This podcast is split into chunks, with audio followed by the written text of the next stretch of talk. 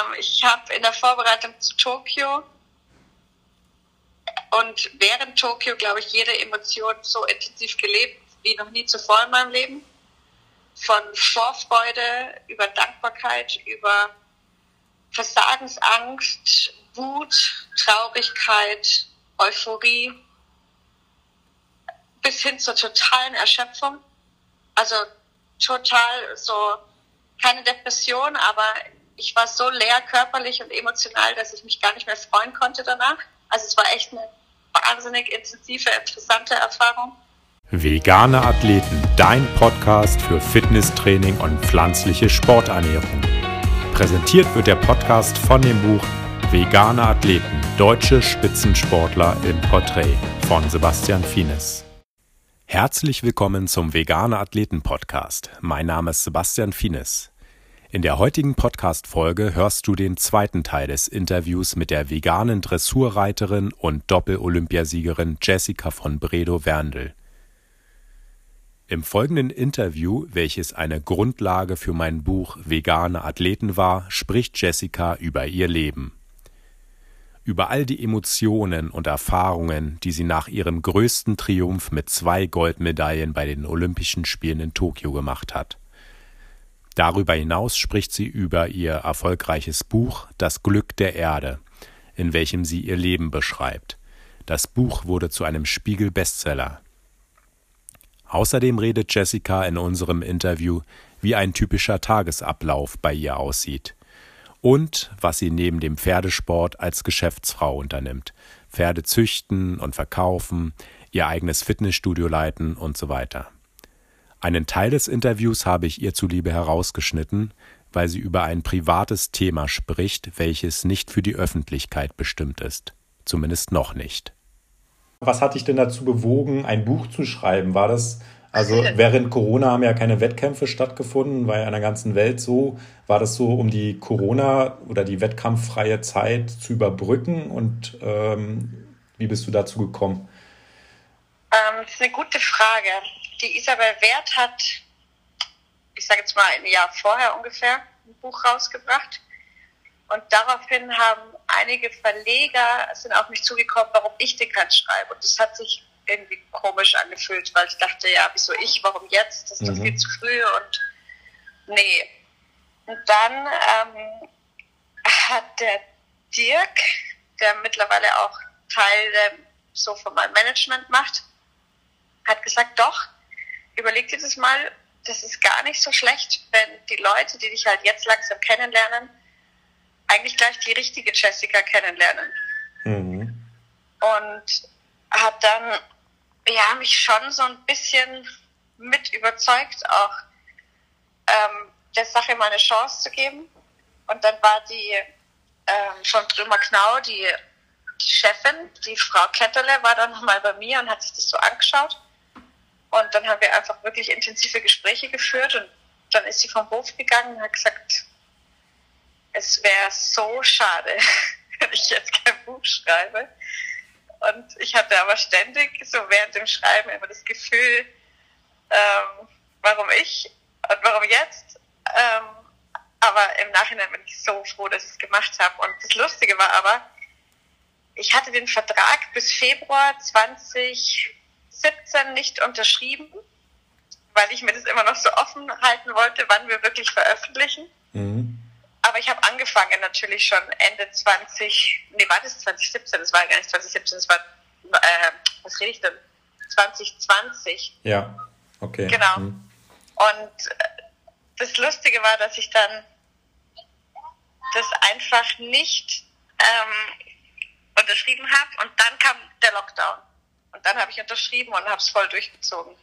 Mhm. Und dachte mir, wenn nicht jetzt, wann dann? Und dann war ich so in der intensivsten Schreibphase. Aber ich hatte zusammen mit der Ulrike Strerath-Bolz, mit der ich jetzt das Buch auch zusammen geschrieben habe, ähm, schon ein halbes Jahr vorher eigentlich angefangen. Mhm. Oder vier, fünf Monate vorher. Ja, ist auf jeden Fall richtig gut geworden, hat sich gelohnt, die Arbeit Freut und die mich. Zeit. Ja. Ähm, es ist jetzt 12.31 Uhr. Hast du noch ein paar Minuten? Noch, noch bin ich nicht am Flughafen. Ich glaube, okay. fünf Minuten haben wir noch. Okay, super. Ähm, ja. Verkauft sich denn das Buch gut? Hast du da ähm, Zahlen oder Ähm, ähm, so sehr gute Frage, die wollte ich, also die sind alle total happy. Jetzt ist ja die Taschenbuchauflage gekommen, aber wir hatten, ich glaube, sechs Auflagen vorher schon mit Hardcover. Mhm. Sechs ähm, Auflagen, also, Wahnsinn. Das war schon gut. Also keine Millionen Bücher verkauft, aber ein paar Zehntausend, glaube ich schon. Mhm. Ja. Nee, das war schon gut.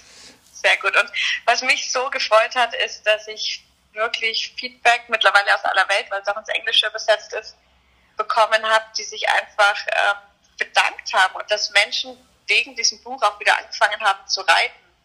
Ja. Und wieder an ihre Träume zu glauben. Und viele haben mich aber auch wegen dem Thema Tierschutz äh, angeschrieben, dass ich sie zum Umdenken angeregt habe oder inspiriert habe. Und viele äh, waren einfach froh zu sehen, dass mein Weg nicht so geradlinig war. Ja. Weil eben kennenlernen durch Olympia, das weiß man ja gar nicht, wie viele Zweifel dahinter sind und wie viele Unsicherheiten und mhm. wie unselbstverständlich das eigentlich alles ist. Ja. Und das hilft denen und es macht auch Mut. Ja. Auf jeden Fall, ja. Es ist kein geradliniger Lebenslauf äh, von äh, fast zu sterben bis äh, ich nee. habe keine, ich will meinen Reitsport, äh, meine Reitstiefel an den Nagel hängen bis zur ja. olympischen Goldmedaille, ja. Also alle, alle Höhen und Tiefen dabei, also im Leben. Voll. Ähm, wie sieht denn ein typischer Leben Tag, oder ein typischer Tagesablauf bei dir aus? Oder gibt es sowas gar nicht? Es es gibt den Tagesablauf, der im Buch beschrieben ist, in meiner ja. Competition-Vorbereitungszeit, wo ich brav in der Früh meine Übungen mache. Mhm. Und es gibt den Tagesablauf jetzt, wenn ich äh, im achten Monat schwanger bin und um jede Minute froh bin, wo ich länger schlafen kann.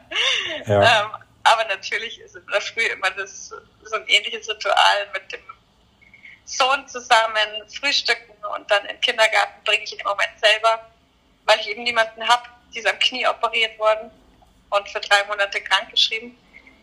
Und dann gehe ich in den Stall, ich reite immer noch, aber nicht mehr so viel. Ich unterrichte auch viel meine Pferde. Dann mittags hole ich ihn wieder vom Kindergarten ab, esse Mittag. Nachmittags habe ich unterschiedlich viel Programm. Ähm, zum Glück langsam wieder weniger ähm, Interviews, aber ich habe nach Tokio ganz viel abgesagt und viel auf Januar geschoben. Im Januar wusste ich, ich bin schwanger. Ich habe ganz viel auf Mai geschoben und jetzt war der Mai ganz schön intensiv, ehrlich gesagt. Mhm. Ähm, aber sonst ist nachmittags schon Mami-Zeit und abends. Und ich gehe nochmal zu den Pferden auch und schaue, dass ich das vielleicht auch mit meinem Sohn verbinden kann. Mhm. Manchmal hat er mehr, manchmal weniger Lust. Wir spielen dann auch manchmal in der Stallgasse Fußball zusammen.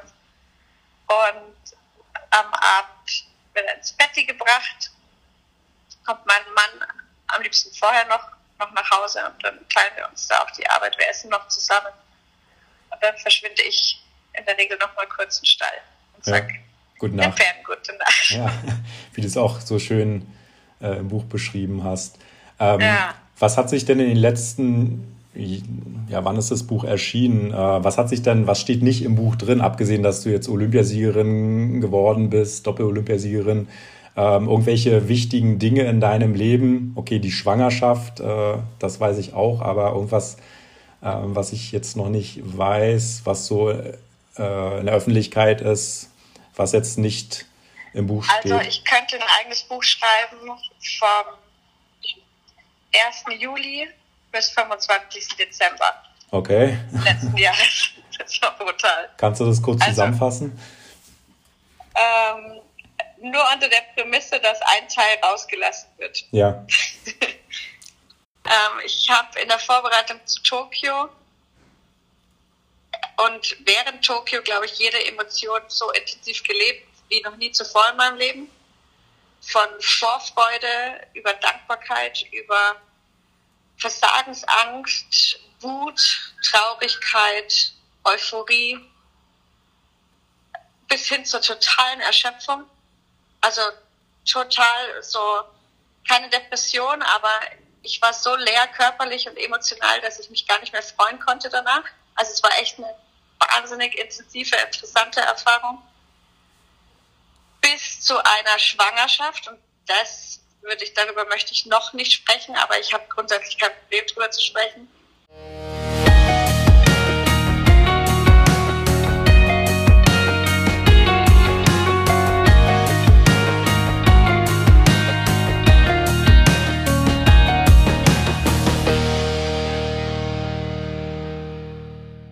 Aber das, was da passiert ist, äh, diese Zeit, äh, überhaupt diese ganzen Emotionen, dass ich die so zum Glück auch bewusst, ich habe ja, ich war mir ja der ganzen Sache zum Glück sehr bewusst, daher ist es auch, ähm, auch eine super Erfahrung gewesen, jede Emotion so zu leben.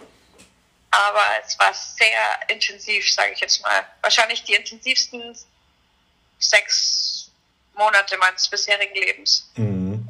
Ja, alles klar. Hm, interessant. Ähm, ja. Ähm, kommen wir mal zum Thema Athletiktraining. Also du hast ja selber auch, äh, ich glaube, Sportleistungsfach gehabt und ähm, auch mit einem Personal Trainer zusammengearbeitet. Du bist Inhaberin von einem Fitnessclub, äh, dem Quest Club. Ähm, Hoffentlich bis Ende des Jahres nicht mehr, aber das besprechen wir dann noch. Ah, okay. Wir versuchen den, den gerade ähm, wie seid ihr dazu gekommen in eigentlich? neue Hände zu geben. Über die Büromöbelfirma meines Papas, Aha. unseres Vaters. Die hat er 1999 verkauft und er hatte damals für seine Mitarbeiter ein kleines Fitnessstudio eingerichtet. Mhm. Und das hat er dann behalten und immer weiter ausgebaut. Und nach meinem Studium habe ich das dann auch zwei Jahre geleitet, neben ja. dem Reitsport. Ja, ja. Und das wollt ihr jetzt sozusagen loswerden, verkaufen? Am liebsten. Aber das muss man auch erstmal in die richtigen Hände bringen. Ja. Also das ist total inoffiziell. Ja. Ja, ist ja auch das, ein super Studio. Also was ich so gesehen habe, ist ja schon äh, unheimlich ganz gutes toll. Kursprogramm, also umfangreiches Kursprogramm und eine schöne Fläche. Das hätte mir auch Spaß gemacht, wenn ich keine Reiterin geworden wäre. Aber ja. jetzt macht unser Vater das meiste und wenn der mal nicht mehr mag oder nicht mehr kann, und das dann auf meinen Bruder und mich zurückfällt bei dem Riesenunternehmen Augenhausen, was wir hochziehen, inklusive dem Augenhausen Club, dem Online-Reiter-Fitness-Training und der Augenhausen Academy, ist es einfach viel zu viel. Ja, und deswegen wollen wir das halt proaktiv jetzt in die richtigen Wege leiten. Ob wir es verkaufen oder einfach verpachten, das wissen wir noch nicht. Aber wir wollen ja. eigentlich dafür eine Lösung finden, dass es eben nicht auf uns zurückfällt, wenn unserem Vater was zustoßen sollte oder er nicht mehr mag. Ja. Was ich Und das, hm. das, das, das sind wir alle einer Meinung. Aber ich sage das jetzt nur, weil wenn das Buch erscheint, weiß ich nicht, ob es noch unseres ist. Kann aber ja. sein. Ja. Ähm, war das auch deine Haupteinnahmequelle oder ähm, also du nee, hast ja was. Nee. Wir haben ziemlich schnell gelernt, schon da war ich Anfang 20, dass Augenhausen wirtschaftlich laufen muss. Und das haben wir nur geschafft, dass wir auch die Landwirtschaft verteidigen, wenn wir jedes Jahr unsere Abschreibungen verdienen. Und da wurden mein Bruder und ich schon ziemlich früh in die Verantwortung gezogen. Und das haben wir nur geschafft, dadurch, dass wir immer wieder junge Pferde gekauft haben, ausgebildet haben und im besten Fall deutlich teurer verkauft haben. Ja. Und was, was, äh, ich habe keine Idee, was so ein Pferd wert ist. Also ein ausgebildetes Pferd von euch, für wie viel Euro verkauft man so ein Pferd? Unterschiedlich. Okay. Und am Ende ist ein Pferd dann halt auch immer so viel wert, der Kunde bereit ist zu zahlen. Aha. Es gibt zum Beispiel für so eine Dalera keinen Wert, weil die einfach nicht auf dem Markt ist oder unverkäuflich ist. Also ja. braucht man nicht spekulieren. Ja. Dann kann man immer sagen, okay, was habe ich bis jetzt in dieses Pferd investiert? Aber natürlich, es gibt Preise im sechs- bis zu siebenstelligen Bereich für ausgebildete Pferde, das kann man schon sagen. Mhm. Okay. Und das ist sozusagen äh, auch die Haupteinnahmequelle, ja, also dass, dass man die Kosten decken kann, die jetzt in Aubenhausen anfallen auf dem Gut mit ähm, den ganzen Personalkosten. Mittlerweile stehen wir auf mehreren Säulen. Wir sind nicht mehr davon so abhängig, dadurch, dass wir unser Online-Fitnessprogramm Dressurfit haben dass wir unsere Aubenhausen Academy, unser Online-Trainingsprogramm gegründet haben. Dadurch, dass wir immer mehr Kunden haben, ähm, die uns auf dem Weg begleiten, dass wir mehr und mehr tolle Partner und Sponsoren haben, die uns auf dem Weg begleiten, sind wir nicht mehr so abhängig, es ist mehr diversifiziert. Jetzt sind wir leider gerade am Flughafen angekommen. Ja. Jetzt muss ich dann, aufhören. Genau. Aber es ist nicht mehr diese Abhängigkeit vom Pferdeverkauf, wie es früher war. Das ist schon sehr gut. Ja. Das war der zweite Teil des Interviews mit Jessica von Bredow-Werndl. Willst du mehr aus Jessicas Leben erfahren? Empfehle ich dir das umfangreiche Porträt in meinem Buch Vegane Athleten. Deutsche Spitzensportler im Porträt. Mehr Infos zum Buch und zu Jessica bekommst du auf der Internetseite veganeathleten.com. Das war der Podcast Vegane Athleten, dein Podcast für Fitnesstraining und pflanzliche Sporternährung. Präsentiert von dem Buch Vegane Athleten, deutsche Spitzensportler im Porträt von Sebastian Fienes. Mehr Infos findest du auf veganeathleten.com.